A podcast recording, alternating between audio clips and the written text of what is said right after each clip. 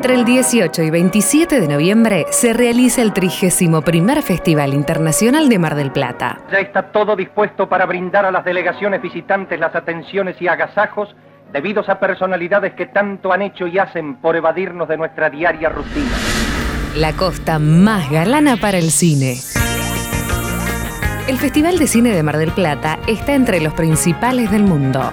Según la Federación Internacional de Asociaciones de Productores Cinematográficos, comparte categoría con la Berlinale, Festival de Berlín, San Sebastián de España, el Festival de Venecia, el de Cannes, Carlo Vivari en la República Checa, el de Montreal en Canadá, el Festival de Moscú en Rusia y el de Shanghái en China. Mar del Plata es un lugar que, como pocos, inscribe su presencia en la historia desde la época del descubrimiento de los mares del sur. Ya en 1519, Fernando de Magallanes identificó como Punta de Arenas Gordas a lo que hoy es Punta Mogotes, una zona de amplios balnearios.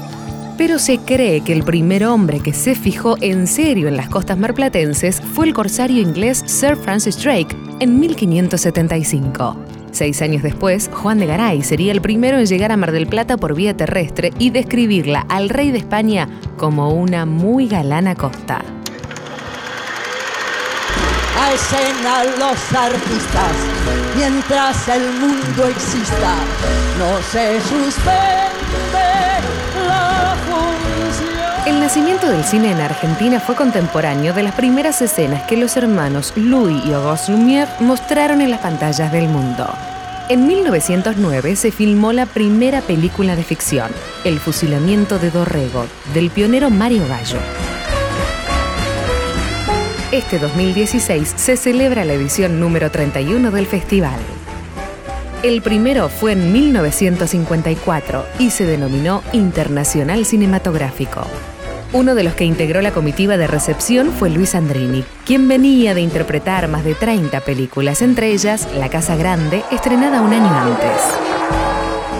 Esta noche buena, quiero suponer, prefiero suponer que acabo de despertar de un terrible sueño en que la mezquindad de unos, la incomprensión de otros, había hecho fracasar una de nuestras más grandes esperanzas. Pero no fue suficiente para tenernos desunidos en esta noche buena, en la que remate la esperanza de que con el cariño de la familia toda podamos lograr hacer una realidad el hermoso sueño de la Casa Grande. Mirta Legrand, Zully Moreno, Malvina Pastorino participaron de aquel festival inicial. Otra de las voces que se hizo oír fue la de la popular Tita Merelo, quien había participado de Tango, la primera película sonora del cine argentino. He cambiado, señor Alberto. Parece que ha sufrido mucho. Yo me porté muy mal Recién ahora que comprendo que Marandra es un canallo me engañó miserablemente. Miles de marplatenses acompañaron el desfile de autos que trasladó a los visitantes desde la vieja estación de trenes hasta el Hotel Provincial. Una estrecha y cálida fila de afectos sigue la lenta marcha de los vehículos, en cada uno de los cuales se descubre el rostro amigo y famoso del artista.